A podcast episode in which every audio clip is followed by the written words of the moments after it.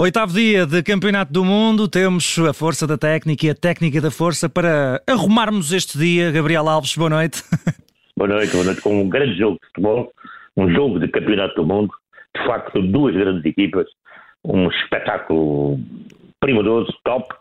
Uh, valeu a pena estar, portanto, uhum. ligado ao jogo, uh, presencial, a vê-lo, uh, a senti-lo. Uhum. de facto, duas formações que mostraram grande categoria em tudo aquilo que é a intensidade de jogo, o que é mobilidade, diversidade, leitura tática, técnica, duas equipas que têm princípios muito, muito semelhantes, embora desenvolvendo de uma forma algo diversa, mais atlética a equipa germânica, uhum. mas com grande índice físico a formação espanhola, uma troca de bola e velocidade e, portanto, uma circulação extraordinária por banda das duas informações, uma pressão alta sobre o meio campo contrário de uma e outra e outra e outra e outra formação, quer a Alemanha, quer a Espanha, são assim que funcionam. Um 4-2-3-1 da Alemanha com Müller, um jogador eh, que não sei daquilo que é um ponto de lança nato, mas é um jogador que se movimenta forma muito interessante, porque é muito inteligente uhum. e abre espaços. E depois toda uma Espanha com uh, dois uh, jogadores nas alas, o Olmo e o, e o, e o Ferran, e no meio aquele falso novo chamado Marco Asensio, e depois ainda por cima dois grandes treinadores, que de facto souberam ler, souberam tirar partido daquilo que têm à, à, à, à sua mão. Portanto, uhum. também foi aquilo que se chama um jogo de treinadores. Uma Alemanha que pressiona mais pela, pela normalmente pela direita, eh, pressionou, como disse, muito sobre o meio campo contrário. A Espanha é uma equipa que gosta de ter mais a bola, portanto, há de alguns momentos, eu posso dizer mesmo que e todos vimos jogou melhor, havia a sensação uhum. que tinha, portanto, uma fluidez de jogo bem mais, bem mais, bem mais interessante. A Espanha com mais certeza na troca de bola, não é? Exatamente, hum, certa, e, só, e, ao intervalo só lhe faltava um golo, uhum. essa é que é a verdade, uhum. não é? Uhum. A verdade é que, pronto, as coisas uh, foram bem dimensionadas pelo, pelo, pelo, por ambos os uh, treinadores. Uh, a verdade é que o, o Luís Henrique, a determinada altura, faz aquela substituição, tira-se Serra e coloca Morata. Patinho é... feio? Já não tão feio, se calhar. Não, patinho feio. mas que. Não, mas passa uma coisa. Eh, por exemplo, o Orde Alva e o Luís Henrique são tão questionados no Barcelona, talvez uhum. tenham ordenados muito altos. Uhum. Mas viram, viram a exibição do, do Busquets? Uhum. Com um cartão amarelo, joga. Há uma altura em que o Paulo Torres está o Paulo Torres está a aquecer, pensa-se que poderá, eh, inclusivamente, o Rodri passar para o meio campo para o lugar do, do, do, do Busquets e, e, o Paulo Torres ir para, para, para, para, para a defesa, para o lado do Laporte, mas a verdade é que não, não, não, não foi nada disso. Sérgio Busquets é de facto um jogador de uma inteligência, de uma qualidade fantástica, eh, como o Ortima Alba, que faz ali uma sociedade com o, o, o, com o Morata, que é aquele passo é de facto, é. e aquele golo, aquela finalização, é, é, mas a verdade é que a Alemanha também, que imite ser um jogador. E depois aquele menino Musiala. Pois que bom jogador ele. Uma que pérola, uma pérola. Uma pérola de 19 anos, para não falar da outra. Aliás, hoje em confronto estavam essas duas pérolas, Pedri é e Musiala. E depois temos o Gavi. O Gavi, o que ele joga, as linhas de passe que ele cria, eh, as coberturas que ele obriga, portanto, a própria dinâmica da equipa a fazer, fechando espaços ao adversário. Hum. Foi de facto um jogo de, de, grande, de, grande, de grande qualidade eh, e eu acho que acaba por estar uh, bem entregue portanto, uhum. este, este resultado. Este empate. Eh, uhum. é este empate, este empate, porque a verdade é esta, os dois treinadores lançaram os jogadores, Morata para o gol e o treinador alemão uh, uh, Fulkrug, Fulkrug para o gol também. Uh, portanto, um bom jogo, valeu a pena este sim de campeonato do mundo esta noite, portanto, no serão uh, do Mundial Bem do Qatar 2022, talvez tenhamos que dizer uh, um dos melhores jogos, uhum. porque este é mesmo jogo com Sabe o que é? Faro de Mundial. Mas uh, depois do resultado desta manhã e com este, bem, se a Alemanha vencesse, isto ficava completamente embrulhado, não é? No, no, no grupo. Mas com a vitória surpreendente da Costa Rica de manhã, não é que esteja desembrulhado. Está um bocadinho não. muito confuso. Sim, mas foi um péssimo jogo. Uhum. Aquele da manhã foi assim um jogo eu acho que o Japão, por ter ganho a Alemanha em todas as nuvens, não é? Mas, Houve muitas trocas, não é, Gabriel? Eu não sei o que é que o treinador portanto, japonês ninguém queria. Percebeu, ninguém percebeu e a, verdade é que o rendimento da equipa foi zero. Pois. Foi nulo praticamente, zero, é isso. E a Costa Rica tinha, tinha uma situação de não poder perder depois de ter encaixado, ter levado sete da Espanha. era quase impossível voltar à Costa Rica perdendo, não é? Portanto, fez tudo perdendo com o Japão. Portanto, pessoas saíram 5-4, pronto, não se, praticamente não se mexeu e tem um lance onde lhe saiu o Euro Milhões. Portanto, saiu o gol, ganha, uh, mas de qualquer das maneiras foi aquilo que nós podemos dizer, um jogo muito friquinho, um jogo onde uh, não houve de facto aquilo que se pode dizer, uma competitividade, uma profundidade, ideias de jogo, uh, portanto, por banda da equipa japonesa, e a Costa Rica tem três pontos uh, após, digamos, amordaçar os nipónicos um, e, para, pronto, e, e, praticamente naquilo que foi uhum. o seu primeiro remate à baliza uhum. neste campeonato. Uhum. uhum. Eh, não, foi o seu primeiro remate à baliza, tem três pontos, por isso é que eu digo, é será o melhor. Uhum. E como consegue explicar o que se passa com a Bélgica, Gabriel? Já agora. Outlet. É uma equipa outlet. outlet.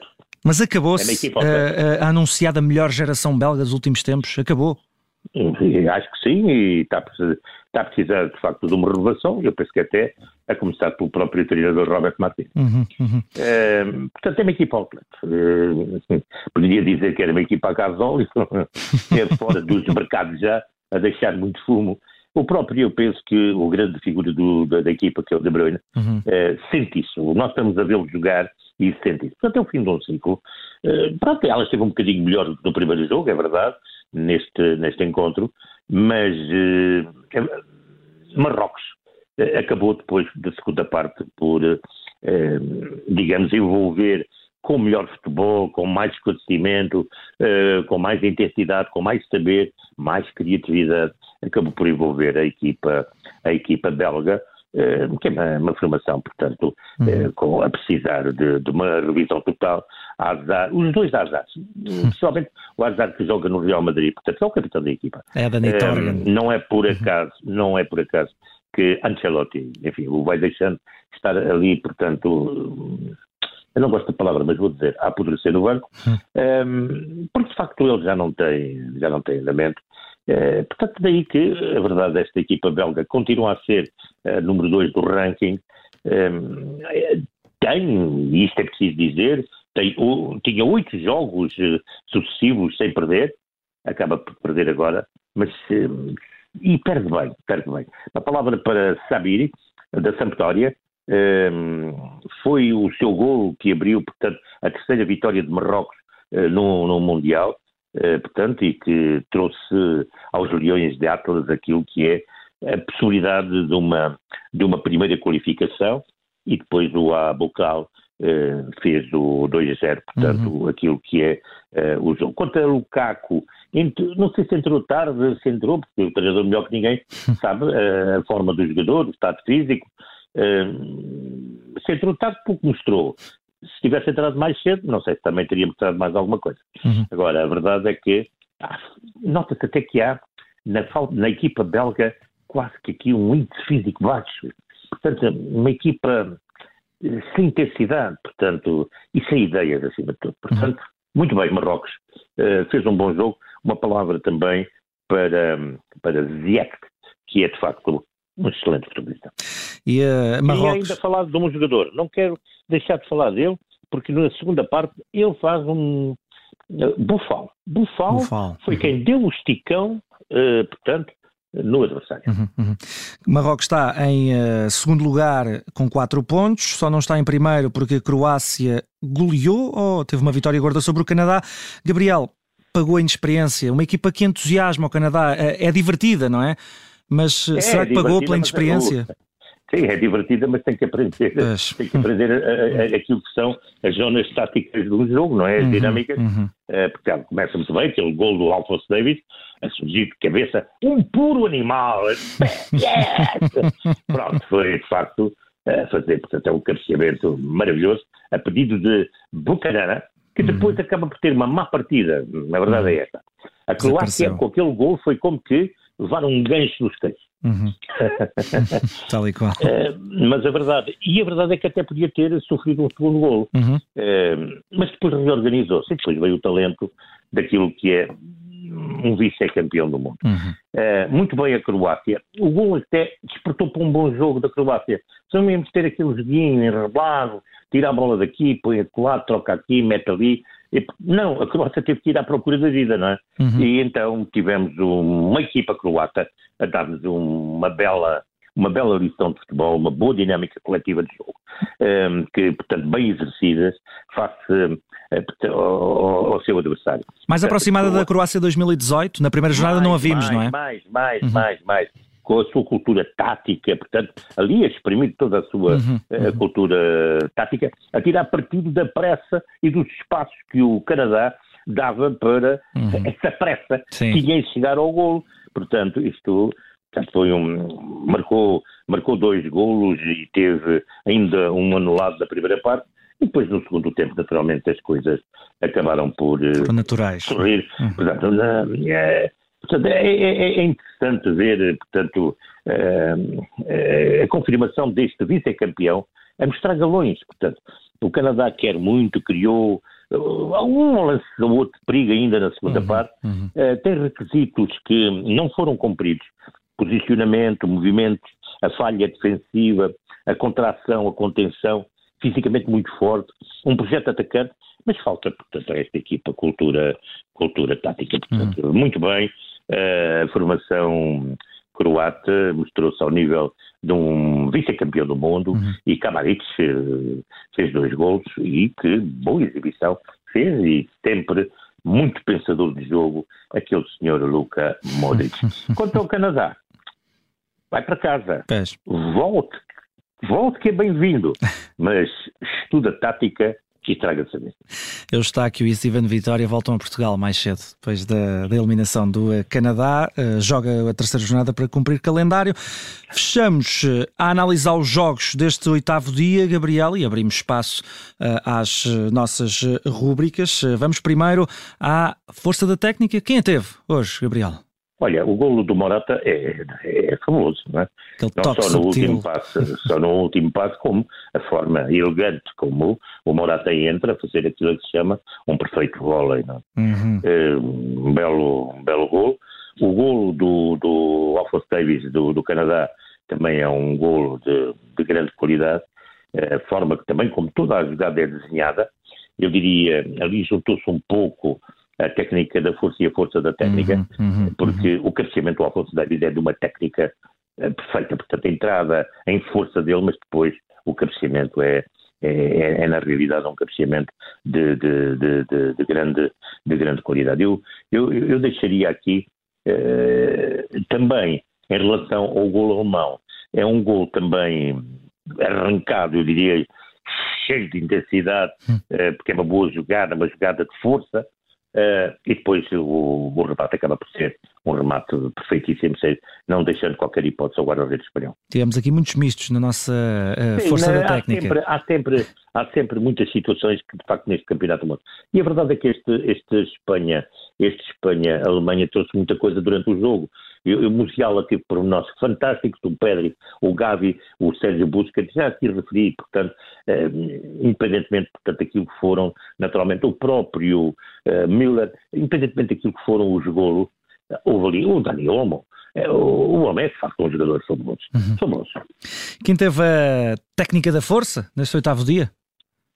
Eu diria muita força e menos futebol, foi o chamado o chamado Canadá, e eu direi a Costa Rica, não é? Porque só tudo foi à base de força e pouco mais.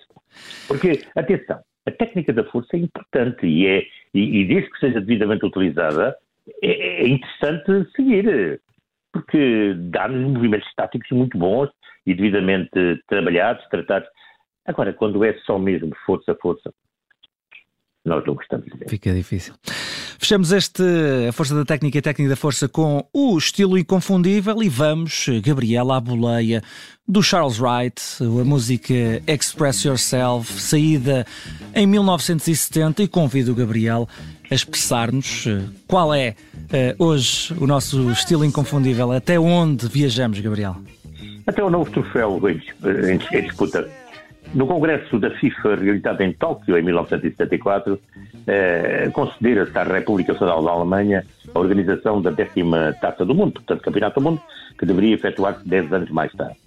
Desse momento até 13 de junho de 74, a data da inauguração do campeonato no Waldstadion de Frankfurt, havia que levar a cabo duas edições do torneio em 66 e 70. No México, o Brasil conquistou definitivamente a velha taça Jules Rimet, pela sua condição de tricampeão, 58, 62 e 70. Em conformidade com o regulamento da prova, o troféu passaria a pertencer definitivamente à equipa que ganhasse por três vezes. Assim, antes de disputar o final no México, entre o Brasil e a Itália, ambos triunfadores, em dois torneios anteriores, a Comissão Organizadora da FIFA já pensava na substituição obrigatória da taça por outra, independentemente da seleção que vencer. Durante a reunião realizada pela Comissão Organizadora do Campeonato do Mundo da FIFA, a 6 e 7 de janeiro de 71 em Atenas, foi aprovada a proposta de que o novo troféu se denominaria Taça Mundial da FIFA e, nesse sentido, tornaram-se algumas eh, decisões. Foram apresentados 53 projetos, portanto, eh, uma comissão, uma comissão que foi, porque foi, portanto, nomeada, foram apresentados 53 projetos por firmas comerciais de diversos países e após os correspondentes exames e deliberações, a Comissão escolheu a maquete enviada pelas oficinas Bertoni de Milão, original do escultor italiano Silvio Gazzaniga, o qual definiu o significado artístico da sua criação no seguinte modo: as linhas saem de base, erguendo-se em espirais e estendendo-se para receber o mundo. Das eh, tensões dinâmicas notáveis do corpo compacto da escultura elevam-se as figuras dos dois atletas no momento emocionante da vitória. É um trabalho fluido e espontâneo e a obra exprime a força e a pureza do espírito eh, da competição desportiva. Esta nova taça do mundo é de ouro maciço, de 18 quilates, 75%, com 5 kg de peso e com base de malaquite, tendo 36 centímetros de altura, 13 de largura da base e 15 de largura máxima. Portanto, é assim que apareceu a novo troféu em discussão nos campeonatos do mundo. Uhum. E que por estes dias é o objeto mais desejado uh, no, no é. mundo, e nós temos aqui um, uma réplica praticamente fiel, Gabriel. Já a viu, feita pelo nosso André Maia, pela sua irmã mais pequenina. Nós temos aqui o. Vamos sentindo o que é ter um, uma taça deste género aqui no, a acompanhar as nossas emissões. Gabriel Alves, mais porque uma edição. Taça, porque esta taça, esta nova taça, permanecerá sempre propriedade da FIFA e não poderá pertencer a qualquer campeão a título definitivo. Executar-se-á uma réplica para exibição e fotografias. E executar-se-á uma réplica de menores dimensões para cada campeonato mundial de futebol, ficará em poder da associação vencedora da prova. No final, a casa ganha sempre e a FIFA é a casa. Gabriel, mais uma edição do A Força da Técnica e Técnica da Força. Nós voltamos amanhã e é para o nosso jogo, para o Portugal-Uruguai. É amanhã dia grande para Portugal. Portugal.